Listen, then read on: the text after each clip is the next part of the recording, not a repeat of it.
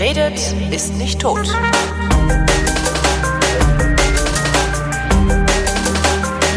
Es gibt ein neues Protestphänomen, die gelben Westen. In Folge 888 haben wir gelernt, dass in Deutschland die Handvoll Gelbwesten im Wesentlichen die gleichen Warnwichtel sind, die man auch auf so Montagsdemos oder bei diversen GIDA-Treffen findet. In Frankreich, wo das Phänomen begonnen hat, ist es allerdings etwas komplexer. Und zwar so komplex, dass ich Schwierigkeiten habe, so richtig zu verstehen, womit ich es zu tun habe. Und ich hoffe jetzt Aufklärung zu bekommen von einem Kollegen aus der Spiegel-Redaktion, der ist Deutsch-Franzose und hat gerade auch ein erhellendes Stück im Spiegel geschrieben. Guten Tag, Nils Minkmar. Hallo, guten Tag. Was muss man überhaupt erstmal über die französische Gesellschaft wissen, um diese Proteste zu verstehen? Ja, ähm, diese Proteste kamen ja sehr schnell äh, an die Oberfläche und dominierten sehr schnell das Geschehen. Aber die zugrunde liegenden Ursachen sind uralt, äh, reichen viele Jahrzehnte zurück. Insofern ist es so ein Doppelphänomen, das für Frankreich ein bisschen typisch ist, dass es eben so sehr lange brodelt und dann zu sehr eruptiven äh, Äußerungen kommt. Und das ist so ein bisschen das, was wir hier, was wir hier beobachten. Die französische Gesellschaft hat schon lange sehr große Probleme und äh, schon vor über 30 Jahren hat, hat Jacques Chirac, der damalige Präsident, vor einem sozialen Bruch in Frankreich gewarnt. Mhm. Hat es auch richtig erkannt, äh, hat aber nichts gemacht dagegen. Ne? Eine Fernsehansprache gemacht und und, ähm, und die Präsidenten und Frankreich ist ja eben noch ein sehr äh, sehr zentralistisches und nach oben orientiertes mhm. Land. Der Präsident äh, ist da dauernd in den Nachrichten und ist immer eine sehr wichtige Figur, mehr so symbolisch, als dass er wirklich was machen kann. Und nach Jacques Chirac, der eigentlich wenig gemacht hat in seiner Amtszeit, ähm, Konstruktives schon gar nicht, um, um Wirtschaft und Gesellschaft zu reformieren, kam dann ja der Nicolas Sarkozy mhm. als Reformer, als äh, Mann, der auch bei den Liberalen Sympathien hatte, überall. Und der hat auch wieder enttäuscht. Ne? Der konnte nur eine Amtszeit machen. Und danach kam François Hollande, der das Pendel nochmal nach links ausschlagen lassen wollte, auch alles reformieren wollte, sehr viel versprochen hat. Und die hatten immer gesagt, dass der soziale Bruch da zu heilen ist. Aber auch François Hollande hat es überhaupt nicht äh, realisiert.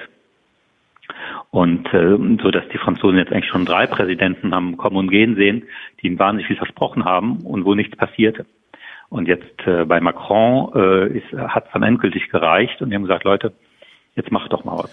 Wo entlang geht denn dieser soziale Bruch in Frankreich? Ja, es ist relativ schwierig. Das ist nicht mehr so einfach oben und unten. Ne? Mhm. Wir haben also erstmal wirkliche Gebiete, die ganz so ähm, von der Infrastruktur her abgehängt sind, wo man nur noch mit dem Auto was machen kann. Der Staat hat auch gespart. Das heißt, viele äh, wichtige Dienstleistungen, öffentliche Behörden sind äh, zusammengelegt worden. Die Leute haben dann weite Wege. Ne? Teilweise hat man ihnen dann auch mal geraten, Immobilien zu erwerben. Die sind dann irgendwo ganz weit draußen, gar nicht da, wo die Leute arbeiten. Äh, also das ist so ein bisschen, hat sich so ein bisschen unglücklich entwickelt. Und hinzu kommt eben, dass Frankreich gar keine Agenda-Reform gemacht hat. Das heißt, die Sozialleistungen, wenn man die einmal bezieht, wenn man arbeitslos wird, mhm. das hat dann zwei Seiten. Ein, auf der einen Seite ist man noch ganz gut versorgt. Also im Vergleich äh, mit ähm, den deutschen Leistungen kriegt man dann noch einigermaßen Geld, aber eben sonst nichts. Das heißt, die Leute hocken teilweise jahrelang zu Hause mit dann doch bescheidenen Bezügen, äh, verhungern nicht, aber es kommt auch niemand und sagt, mach mal eine Umschulung oder was kannst du nochmal arbeiten oder so. Also dieses Fordern und Fördern, diese beiden Seiten der, mhm.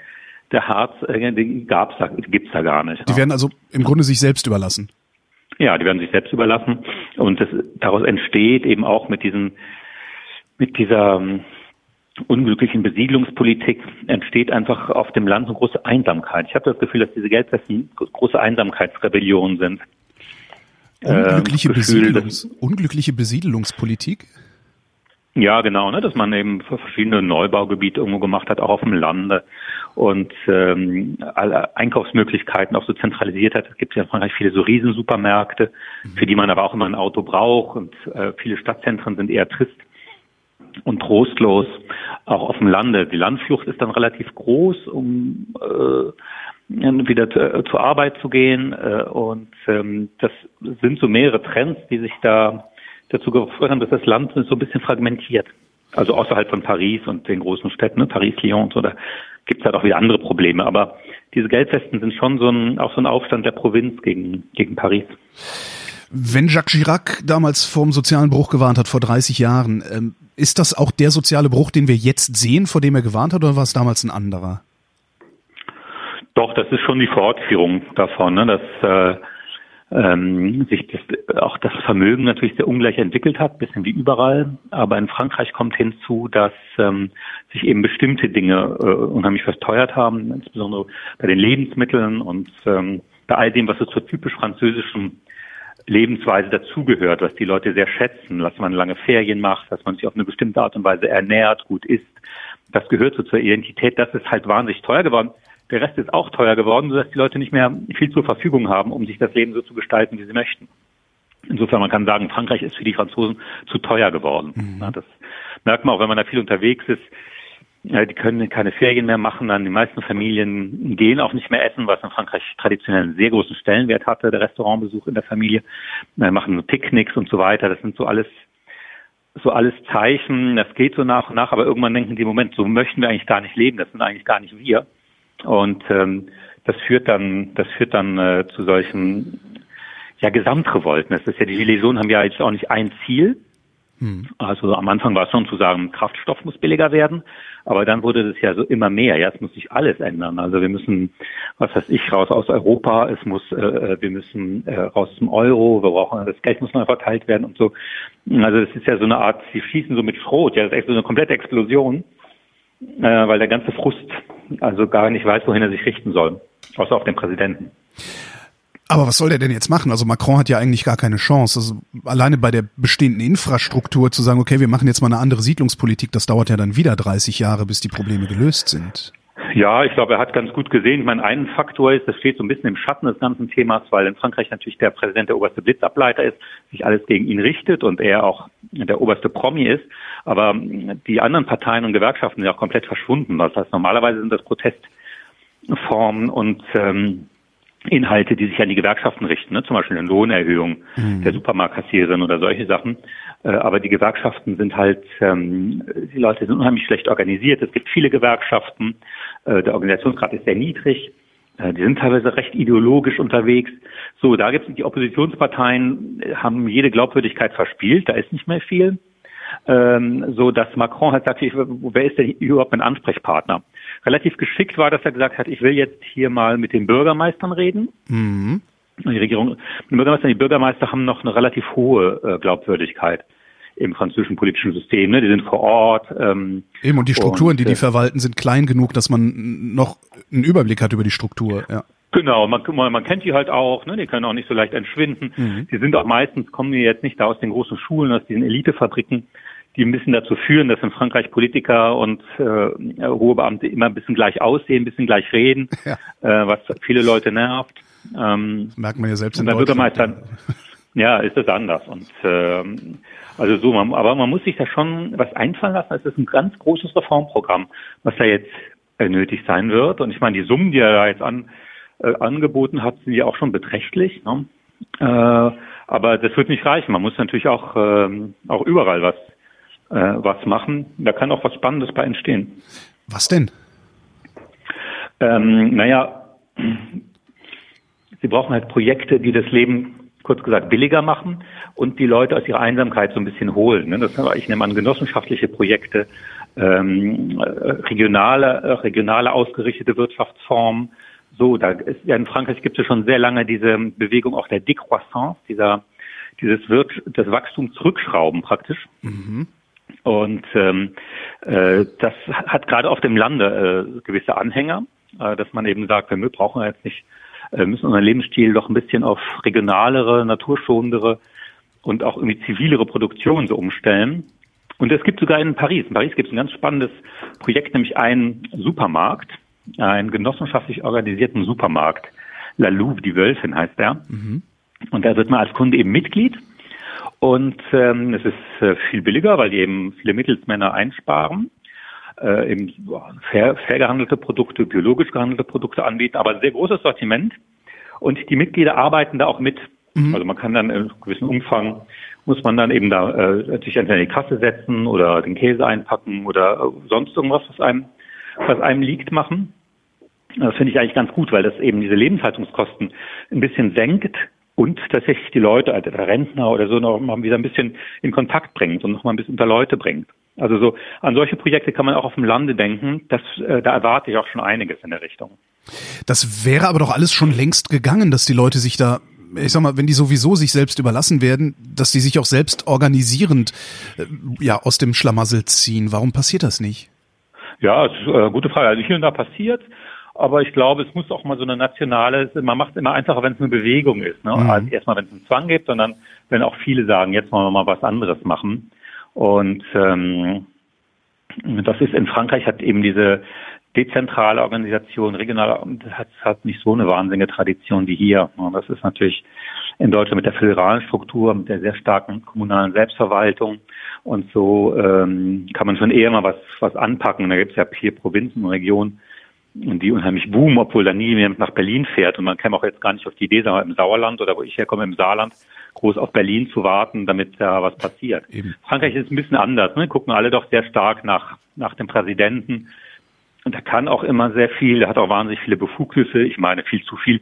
Der Präsident kann ähm, zum Beispiel Theaterleiter nennen in ganz Frankreich. Da fragt man sich auch warum, ja. Habe ich mich auch gerade gefragt, ja. und äh, ähm, und diese große Macht geht halt einher mit wahnsinnigen Hoffnungen dann der Leute und ähm, aber die können doch dann auch nur enttäuscht werden können nur enttäuscht werden, sind jetzt viel, sehr oft enttäuscht werden. Ein bisschen ist eben die Klemme, die wir hier auch spüren, dass der Nationalstaat eben ganz viel auch gar nicht mehr kann. Mhm. Jetzt wurde in, in Frankreich bei Bordeaux wurde eine Fabrik von Ford geschlossen, nachdem man da viele Subventionen auch hingegeben hatte über die Jahre, aber die machen das jetzt dicht. Und die Franzosen können da auch relativ wenig machen, also der Staat, weil Ford in Frankreich sonst nichts mehr hat. Das ist die einzige Fabrik, die die da haben. Mhm. Europaweit sieht das natürlich anders aus. Ford hat ja in Deutschland Werke und so. Ne? Also Europa könnte zusammen schon so einen Druck ausüben auf die oder sich da äh, äh, einen Sozialplan überlegen oder so. Aber ähm, der Nationalstaat ist so ein bisschen in der Zwickmühle. Ne? Die Leute merken, da kommt nicht mehr viel.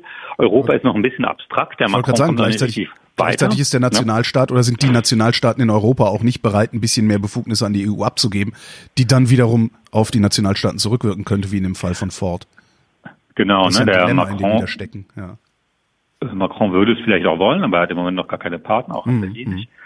Und äh, die Regionen haben halt noch nicht die Macht. Also ich glaube, es wäre eigentlich gut, man hätte ein souveränes europäisches Parlament, das auch Budgetrecht machen kann mhm. und so, die wirklich auch was zu sagen haben. Und auch starke Regionen. Ne. Viele Leute identifizieren sich ja eher noch mit ihrer Region sogar ja.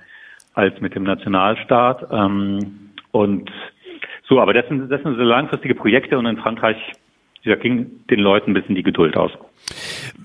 Wird Macron dieses Problem mit den Bürgermeistern zusammen in den Griff kriegen? Weil das artet mhm. ja langsam aus. Zumindest sieht es so aus, als würde es langsam aus an. Die werden immer gewalttätiger, äh, es werden immer mehr, es passiert immer öfter. Und eine Lösung ist nicht ja. in Sicht, sagten Sie ja selbst, weil die schießen mit Schrot und das kriegt man nicht eingefangen. Eine Kugel kriegt man irgendwie nee, gefangen. Ne? Man muss halt gucken, heute ähm, samstags geht auch noch Weihnachten hin. Es gab jetzt Attentat in Straßburg, was nochmal mhm. Äh, dramatisch nochmal alle zur Raison gerufen hat. Man muss mal schauen, wie sich das entwickelt. Also zum Teil wird vielleicht eine Partei draus werden. Ähm, was für eine? Aber ja, das ist echt die gute Frage. Also die, die, Rechtsextreme haben sie schon in Frankreich. Das braucht man nicht noch eine, oder? Ja, die haben äh, im Moment geht es ein bisschen in die Richtung rechte sogar extremer als der Front National zuletzt war. Ne? Aber da muss man, muss man schauen. Also ich, es könnte auch sein, dass es sowas wie, wie so rechte Grüne, ja, so eine mhm. Basisbewegung, die ein bisschen so konservativ ist. Äh, Immigration ist auch ein großes Thema und so. Aber es ist eine neue, eine neue politische Struktur, die auch der sehr liberalen En Marche, die auch neu sind, auch so ein bisschen so ein Gegenüber gibt. Wären die in der Lage, Macron zu stürzen, mittel- oder langfristig? Also stolpert er über sowas? Oder ist nee, es dem vielleicht nur ein Scheinriese? Kann ja auch sein. Das ist in Frankreich fast unmöglich, einen Präsidenten in irgendeiner Form zu stürzen. Okay. Also wenn der nicht, nicht selber geht, ich weiß gar nicht, ob es ein Impeachment-Verfahren gab es jedenfalls noch nie in der französischen Geschichte. Das äh, würde auch nicht. Es kann aber sein, dass er auch nur eine Amtszeit macht, wie seine beiden Vorgänger vor ihm. Die haben auch nur eine Amtszeit gemacht. Halte ich bei ihm auch für denkbar. Ist auf die Politik auch gar nicht angewiesen. Ähm, das wäre jetzt auch gar nicht so tragisch. Es gibt auch wirklich viele Figuren, die auch äh, das auch gut machen würden, aber es geht halt um diese Strukturen. Ne? Ähm, und da, da, da muss man muss man schauen. Wer ich, wen ich sehr mag in der französischen Politik, ist die Bürgermeisterin von Paris. Die hat, ich finde, auch mhm. sehr, auch hier sehr besonnen äh, reagiert an Hidalgo und hat macht eine sehr stark äh, umwelt- und verkehrsfreundliche Politik, sehr soziale Politik hat sich leider politisch ein bisschen isoliert. So, ich weiß nicht, ob sie jetzt unter ihren Politikerkollegen so richtig viele Freunde hätte, um, um eine Präsidentschaftskandidatur äh, aufrechterhalten zu können. Aber ähm, die wäre eine Figur, aber vielleicht gibt es auch neue. Eine Frau wäre auf jeden Fall gut in der Spitze in Frankreich. Ähm, ist denn diese Bewegung, also die gelben Westen in Frankreich, ist das eine große Bewegung, eine landesweite Bewegung oder ist das so ein ja, medieninduzierter Scheinriese? Ich denke da immer an die Anfänge der AfD. Da, das ist eigentlich ist diese Partei auch ein Scheinriese, aber die haben wir groß gespielt. Mhm. Nee, das sind schon, das sind schon sehr viele. Vor allem die Sympathien sind halt unheimlich, unheimlich stark. Das äh, geht, trifft halt so ins Herz, äh, ins französische Herz. Ja. Na klar, wenn ich alles fordere, nehme ich alle mit. Aber ja, genau. Und es hat eben sowas so Aufstand der kleinen Leute. Das ist so, es hat so einen Asterix-Charme, den mhm. den alle Franzosen gut finden. Ne, gerade wenn es auch viel ums Essen geht oder um so Themen wie, dass man eben wieder gemeinsam was, was machen möchte, wenn die da so ihr Lagerfeuer machen und ihr Essen teilen. Das sind so urfranzösische äh, Bilder, die da evoziert werden. Für die hat eigentlich jeder äh, Verständnis. Dass jetzt da in diese relativ gut organisierten Chaoten dann in Frankreich die Innenstadt zerlegt haben oder in Bordeaux auch, und so, das ist natürlich abschreckend. Aber so prinzipiell ist es schon, gibt schon viel Sympathie und mhm. ich glaube gerade in diesen gibt so eine sehr interessante Karte, wo man sagt, wo die besonders stark sind, die Gilets jaunes. Ja. Und das ist wirklich im Herzen von Frankreich. Und das sind auch die Gebiete, die besonders stark äh, Bevölkerung verloren haben. Ne? Passt ja auch zur AfD, da wo besonders ja. viel abgewandert wird, äh, wo die Leute das Gefühl haben, wir sind hier die Letzten, die das Licht ausmachen. Da sind solche Bewegungen stark und das ist auch bei den Gilets jaunes so. Jetzt sehe ich, wenn wir das vergleichen mit der AfD, sehe ich in der AfD eine Gefahr für die freiheitlich-demokratische Grundordnung, also für die Bundesrepublik Deutschland. Wie ist das in Frankreich mit den gelben Westen? Sind die eher gefährlich oder eher nützlich für die Republik? Man muss, es kommt sehr stark darauf an, auf die Staatskunst jetzt der, der Politiker, des Premierministers, der Bürgermeister, äh, aber dieses Potenzial zu beiden. Die können, haben ja keinen Respekt vor den Institutionen. Die wollen ja ihre Forderungen quasi direkt durchsetzen, notfalls eben auch mit Gewalt, indem man blockiert, indem man äh, äh, Generalstreik macht. Aber das ist ja wiederum normal für Frankreich, oder? Also ich so, so kenne ich Frankreich. Ja, die, ne? Generalstreik, ja, ja, genau. Das, also, genau, das sind solche, das sind solche traditionellen Mittel, ja. die aber gewaltsam sind und natürlich wenig die Institutionen äh, respektieren. Ähm, und auch dafür gibt es eine Sympathie, ne? auch gerade gegen die Presse, ne? dass man sagt, nee, was ihr da schreibt und so, wir machen alles auf Facebook, das ist unser Medium. Äh, das ändert dann wiederum der AfD. Oder es kann eben, kann eben auch dazu führen, dass man sagt, moin, das sind denn eure Probleme und lass uns mal einen langfristigen Plan machen und das wieder zu beleben und das Zusammengehörigkeitsgefühl wieder zu stärken. Ähm, das ist beides da. Aber sie haben, haben natürlich auch schon sehr besorgniserregende rechte Tendenzen dabei, klar. Aber um das zu, zu, Zusammengehörigkeitsgefühl zu stärken, müsste man ja den Zentralismus dezentralisieren. Ähm, hat Frankreich die genau. Kraft, hat Frankreich die Kraft dazu? Das ist ja, das ist möglich auf jeden Fall. Sie sind ja sehr Franzosen probieren ja auch gerne mal was Neues und so. Das ist jetzt überhaupt nicht ähm, ausgeschlossen, dass da was kommt. Ne? Bis jetzt hat ist, ich meine, diese Dezentralisierung ist ja ein Programm, was schon seit ein paar Jahrzehnten läuft. Es hat aber solche bestimmten Zentren gestärkt, damals Elsass, Lyon und so. Ne? Und Frankreich ist da noch viel größer und dazwischen fallen halt unheimlich viele Gebiete, also durch den Rost. Und äh, da wandern die Leute eben auch ab und so. Und das ist schon, das ist schon trist und auch schon ein Problem. Also ähm, die Kommunen wieder, dieses, in diesen Dörfern da mal wieder ein bisschen Leben ist, dass da wenigstens mal eine Kneipe ist oder ein Laden oder so, das musste, musste der Staat schon auch fördern. Ich glaube auch, dass das möglich ist, ja. Können wir den Franzosen dabei helfen, irgendwie? Ja, ich meine, den, äh, äh, auf der einen Seite ist natürlich Wahnsinn und das ist halt das große politische Versäumnis von Angela Merkel gewesen und von Olaf Scholz, Macron da so lange ohne Antwort zu lassen. Ja, das war schon, hat, äh, sag mal, der, als der gewählt wurde, das war ja wie so ein Wunder. Und dann hat man ja, das, ich meine, weiß man ja auch in der Politik, wenige Monate, wo man mhm. diesen wunderbaren Status ausnutzen kann und was machen kann. Und äh, da hätte man direkt auf seine Reden eingehen müssen. Und ich glaube auch Helmut Kohl hätte das gemacht, ja. Äh, hätte auch ein wichtiges Signal gegeben und wäre dem entgegengekommen. Dass man einfach so tut, als würde man nichts hören. Das hat natürlich den Druck insofern, insofern erhöht, als man die Franzosen dann gesehen haben, ja, aus Europa ist da jetzt gar keine Hilfe für uns zu erwarten. Ja, weil der Macron, ich sage jetzt ein bisschen glaube ich, in der jetzigen Lage wie beim Fahrradfahren. Ja, wenn man stehen bleibt, dann kippt man um. Ja. Und der Macron hat gesagt, ja, wir machen mal eine Dynamik, wir müssen hier mal Europa bauen und so, um die Leute ein bisschen auch beschäftigt zu halten, Hoffnung zu entwickeln, was ein positives Bild. Nee, aber wenn man, da tut sich nun nichts und die Merkel einfach auf ihren Händen saß, in dieser Hinsicht, ähm, dann äh, hat man natürlich den in eine wahnsinnig schwierige Lage gebracht. Ne?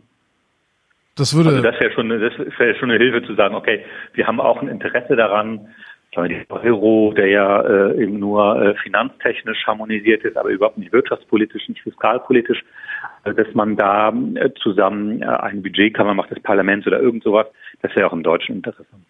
Ich meine, ein bisschen, ein bisschen fährt Macrons Fahrrad ja noch, aber wenn jetzt aus Europa, insbesondere aus der Bundesrepublik, nichts, weiterhin nichts kommt, kippt der dann vielleicht wirklich um oder macht er es dann ja, national? Und zwar rein national, weil dann ist Europa äh, letztendlich auch verloren, beziehungsweise Frankreich für Europa verloren. Ja, das stimmt. Man ist so ein überzeugter Europäer, rein national kann er ja auch gar nichts machen. Ne? Der, durch den Euro ist er auch so einge äh, und durch die Verträge sind die natürlich auch so eingeschnürt. Ähm, klar, es könnte dann so ein Anti-Europäer, so ein Salvini-Typ oder so ein so ein Brexit-mäßiges äh, Unterfangen in Frankreich sich entwickeln. Da sind wir aber noch nicht, glaube ich nicht. Ne? Und ich meine, Macron ist schlau genug, auch sein Premierminister, dagegen zu steuern. Aber klar, es wäre, es wäre wirklich gut. Ich finde, wobei ich finde, Europa hat sich auch ein bisschen berappelt. Also gerade in dieser Antwort auf den Brexit, dass man sich da nicht hat auseinander dividieren lassen hm. und so. Es gibt also so ein paar europäische Initiativen, finde ich, die, die ja auch klappen. Also ich bin auch eher so ein geborener Optimist. Von daher, weil ich es mal gar nicht für ausmalen lasse. Aber das Gute ist bei Macron, ich meine, das ist auch das Tolle an seiner Bewegung. Wir haben unheimlich viele Talente nach oben gespült die sehr interessant sind. Und ähm, es kann sein, dass aus den Reihen mal jemand kommt, der das noch besser macht als er. Wie gesagt, ich glaube, in Frankreich wird es unheimlich gut tun, wenn eine Frau mal Präsidentin würde. Mhm. Äh, Premierministerin gab es auch nur eine bis jetzt. Sie hat sich auch nicht mit Ruhm bekleckert, war es nur ganz kurz. Aber eine Präsidentin war das noch Royal, war das, oder? War das? Nee, nee, äh, Edith Cresson, Edith Cresson hieß die. Cresson. Mhm. Zu Mitterrands Zeiten hat sich nur durch durch merkwürdige Äußerungen und Skandale hat unter anderem behauptet, alle Engländer sind schwul, weil man ihr da auf der Straße nicht hinterherpfeift und dass die Japaner äh, sie immer an Ameisen erinnern. Oh mein Gott. Zwei Bonbons. Aber ähm, das wäre schon gut und der französische Präsident müsste unbedingt aus diesem blöden Élysée-Palast ausziehen. Wohin? die sollen sich irgendwas, irgendeinen Campus, irgendwas, äh, irgendwas ausdenken. Aber dieser Élysée, da, da werden die Leute verrückt. Also ich glaube, Sarkozy ist dort verrückt geworden. Hollande ist definitiv dort verrückt geworden. Äh, mit seinen Dauerinterviews mit Journalisten. Und äh, bei Macron weiß man es nicht, aber viele in seiner Umgebung sagen ja auch, er ist doch leicht abgehoben. Und das geht, geht da gar nicht anders. Das Ding ist einfach wie, wie, für die heutige Zeit überhaupt nicht mehr geschaffen. Wie, also macht, der ja Elysée, wie macht der Élysée-Palast? Das kriegt man dann so eine, so eine royale Hybris, äh, sobald man da drin sitzt. Ja, ja, ja, es ist ein wahnsinniger Pomp und zugleich in so einem Pomp auch ein bisschen verschlafen und provinziell. Also wenn man da ist, das ist halt, das ist halt wirklich ein Museum, es ist halt uraltes Equipment überall und auch ein leicht angestaubtes Ritual. Man denkt, man ist wirklich in einer anderen Welt und aus der Zeit gefallen. Ähm, ich hatte im Sommer da so einen Termin äh, in einem der Nebengebäude und das war das Schliefen irgendwie alles war wahnsinnig, äh, war gemächlich und von äh, Paris war gar nichts mehr zu spüren. Man ist ja in so einer eigenen Bla, also ja, in so einem eigenen Zeitloch. Und ähm, wenn Sie mit französischen Politikern zu tun haben, die in der Regierung sind, die haben halt eine unglaubliche Entourage. Der Premierminister hat, die haben auch noch Diener und so, die denen die Handschuhe tragen und eigene Köche und Weinkeller und so. Das hat alles so einen Staatspomp, der, der, der gar nicht mehr, der A nicht mehr sein muss. Und ich glaube, der die Leute, die das Amt ausführen, auch eher in eine ungute Richtung buxiert. Aber was macht dieser Staatspomp mit den Bürgern? Vielleicht brauchen die das, weil es ist ja ganz nett, so einen König zu haben oder was ähnliches wie ein König. Die Briten machen ja auch so. Ja, Spaß, genau. Die ne? orientieren sich. Also äh, nach einer Weile, wenn so ein Präsident eine Weile dran war, dann merken sie, dass irgendwie auch Spitzenbeamte, auch Bürgermeister, aber auch Manager oder so, so sich so verhalten wie er. Also zu Sarkozy zeiten waren alle wahnsinnig nervös, trugen so dicke Uhren äh, am Handgelenk und jede Besprechung war so im Stehen und so zack, zack. Äh, unter Hollande wurde immer so altes Französisch, wurde es alles etwas gemächlicher, wieder ein bisschen literarischer und so. Und jetzt unter Macron sind alle ein bisschen so Kennedy-haft und wollen ganz viel und so. Und das ist gut. Also der, der Präsident ist schon so eine Leitfigur. Ähm, und man erwartet von ihm, also äh, auch ja, wenn jetzt eine Grippewelle käme, dann wird man da vom Élysée-Palast demonstrieren für mehr Tempos. Ja, also das ist so, ähm, so eine Folklore und so eine, so eine, so eine große Metapher für alles. Äh, auf der anderen Seite, äh, wenn es eben nicht klappt, und es ist halt diese große, riesige Enttäuschung. Ne? Also die Sehnsucht nach dem guten König, als Frankreich eben in der Revolution Ludwig XVI. zum Tode verurteilt und enthauptet hat, war das eben auch, ähm, war das eben auch so ein nationales Trauma. Ganz lange wollten die Revolutionäre den ja halten, dann wollte er ja fliehen, dann war er nicht mehr zu halten. Und das sozusagen dieser, dieses Urverbrechen, das beschäftigt Franzosen immer noch. Die wollen sich mit dem König versöhnen, wollen so einen, den guten König, ja, der ihnen alles gibt, der gerecht ist, der das Land nach vorne gibt. Das ist eine ganz tiefe Sehnsucht in Frankreich, und auch Napoleon bediente das, ja. Immer noch ganz stark. Ähm, aber das gibt es, gab es damals nicht. Und es passt auch überhaupt gar nicht mehr in unsere heutige Zeit. Das würde gar nicht gehen. Und dann ist natürlich dann der Hass. Ja, wir haben dich so geliebt und wir lieben dich so. Ah, ja und du hast uns so viel versprochen und jetzt das, jetzt bist du doch so ein Politiker wie alle anderen, jetzt wollen wir dich am liebsten auch umbringen. Ja, weil Macron zieht ja jetzt auch wahnsinnig viele Mord- und Gewaltfantasien auf sich. Das ist äh, die Kehrseite. Naja, wenn ich es richtig verstanden habe, ist das Erste, was Macron gemacht hat, erstmal den Reichen die Steuern zu senken. Ja, genau. Da, da kann ich das durchaus nachvollziehen, dass man da Gewaltfantasien entwickelt. Ja, ja, das war äh, das war natürlich eine Sache. Der macht ja unheimlich viel. Man, die französischen Präsidenten machen unheimlich viel im Licht ihrer Vorgänger. Und der Vorgänger hat ja die Steuern für die Reichen äh, auf 70, 75 Prozent erhöht. So, dann hat der Macron gesagt, so, wir kommen überhaupt nicht weiter, wir sind wirtschaftlich da am Ende. Wir brauchen irgendwie so ein bisschen mal hier Dynamik und sagen, wir haben nichts gegen Unternehmer, weil er auch zu Recht gesagt hat, der Staat kann jetzt nicht alles machen. Frankreich, der Unternehmer ist irgendwie so immer noch im Bild der Leute, so ein dicker Typ mit Zigarre, der alle ausbeutet. Herr Generaldirektor. Ich, genau, ich sehe das nicht so unbedingt und ähm, wir machen das mal. Es war auch eine Steuer, die es sonst in Europa nicht gibt. Ähm, das hätte man machen können. Man hätte aber natürlich auf jeden Fall Mindestlohn anheben müssen oder einen sozialen Ausgleich schaffen. Nur von Anfang an. Und dann nur den Reichen zu geben, das kam, ist natürlich äh, die Ursünde seiner, seiner Präsidentschaft. Hat bei uns ja auch schon und, nicht funktioniert ähm, unter Gerhard Schröder. Das sieht die SPD heute. Ne? Ja, ja, genau. Das ist ähm, und die, Franz die reichen Franzosen sind halt schon sehr lange äh, sehr reich. Oh.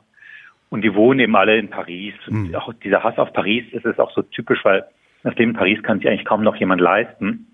In der Innenstadt, die meisten Häuser stehen da auch leer. Also das sind so Anlageobjekte ah, London, oder Büros. Ja. Genau, so ähnlich. Und äh, viele dieser Casseurs, die dann vielleicht auch heute wieder demonstrieren und randalieren, sind dann zum ersten Mal dort in der Stadt und kennen da auch niemanden. Insofern haben die auch gar keine Hemmung, äh, da alles zu Kleinholz zu verarbeiten. Wenn die Sehnsucht nach dem guten König so tief in der DNA des Franzosen verankert ist, dann ist aber doch die Idee, den Zentralismus de dezentralisieren zu wollen, das, das kann doch überhaupt nicht funktionieren. Er müsste sich ja im Grunde seine eigene Existenzgrundlage unter den Füßen wegziehen. Ja, ist schwer. Es gibt, meine, es gibt natürlich starke politische Kräfte, die sagen, wir brauchen eine sechste Republik. Ja, dieser starke Präsident ist ja so eine de Gaulle-Erfindung, mhm. der gesagt hat, okay, die Parteien, wir haben es gesehen vor dem Zweiten Weltkrieg, da war dauernd neue Regierung wie in Italien, wir brauchen einen Fixpunkt in unserem politischen System, das muss der Präsident sein. Mhm. Aber man hat jetzt auch nicht immer so einen de Gaulle zur Verfügung und äh, man braucht ihn auch eigentlich nicht.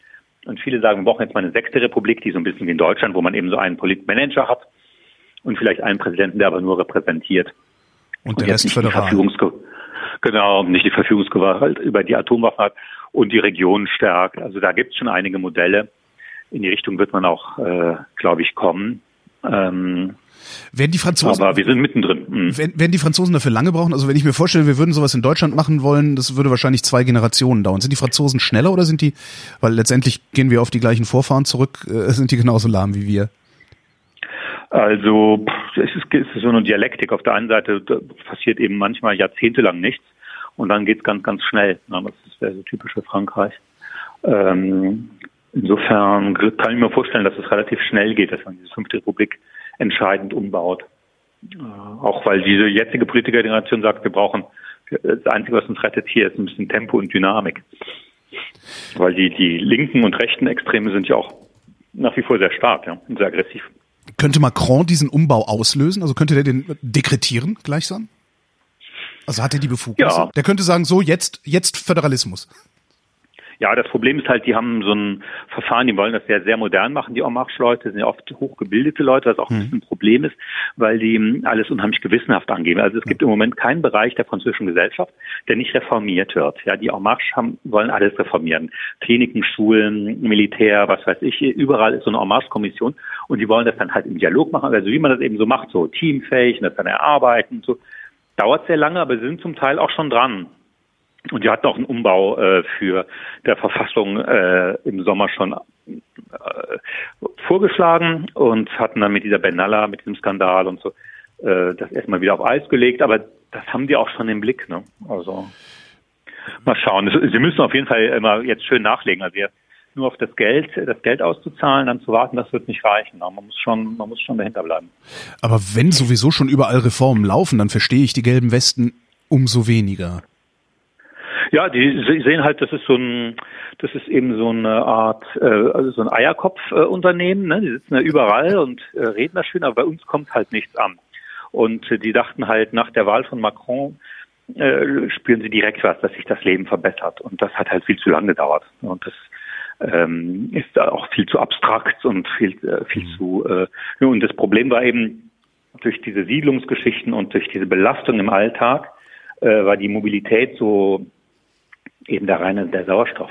Und wenn man sagt, es wird jetzt so teuer, dass man eben auch das schmale verfügbare Einkommen dafür das gar nicht mehr reicht, dass man nur mit dem Auto irgendwo hinfahren kann, äh, dann das war einfach die Verzweiflung, die sich da, die sich da Bahn gebrochen hat. Nur sie hatten dann, ich habe in einem der vielen Berichte gesehen, so eine Familie, es war wirklich rührend, mhm. wo der Vater, was ja in Frankreich viel gemacht hat, früher bei uns auch, in Vorruhestand geschickt wurde mit 54 Jahren, also jo. zu Hause sitzt. Und der Sohn ist ähm, 29 und ist auch schon seit fünf Jahren arbeitslos. Und die wohnen beide auf dem Lande. Das heißt, Vater und Sohn sitzen auch den ganzen Tag zu Hause im Eigenheim. Also sie sind sozusagen nicht nicht arm oder oder von Hunger bedroht, mhm. aber die die äh, langweilen sich und denen fällt wirklich die Decke auf den Kopf und es geht schon seit Jahren so, keine Besserung in Sicht. So dass die das Auto ist das einzige, womit sie mal da irgendwie überhaupt rauskommen. Äh, und wenn sie jetzt ja nicht mehr Auto fahren können, weil es zu teuer wird, ja, dann äh, äh, verzweifeln die. Und äh, solche Fälle gab es da viel. Wäre das denn tatsächlich so viel teurer geworden, dass man nicht mehr hätte Auto fahren können? Ja, weil äh, na, alles wird ja teurer und ja. das verfügbare Einkommen, das man eben noch hat für für Benzin, ähm, das wäre dadurch aufgefressen worden, ja. Okay, und jetzt gibt's 100 Euro mehr Mindestlohn. Ähm, und was kriegen die, die zu Hause sitzen und gar keine Arbeit haben?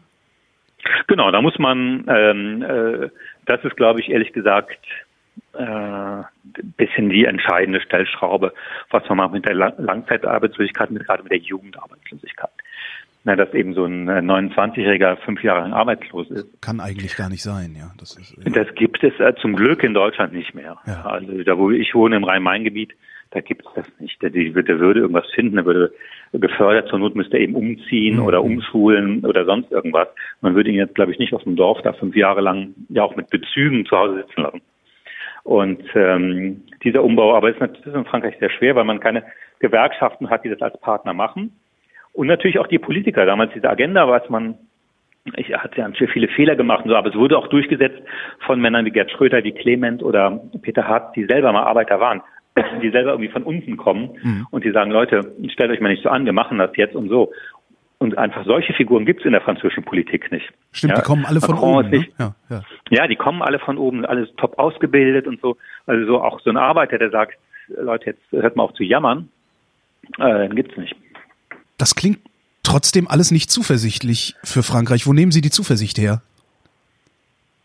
Ja, ähm, die Franzosen wollen immer gerne äh, vorne dran in der Geschichte sein. Das ist der, der, die schöne Seite des Revolutionsmythos, der auch viele dunkle Seiten hat. Mhm. Aber die wollen nicht, also die Letzten sein und, und die Loser. Das heißt, wenn es irgendwie eine dumme, aber fortschrittliche Idee gibt, dann ergreifen die die in der Regel. Ne, Macron war ja schon so eine, war ja schon so ein, ähm, äh, schon so ein Wildcard.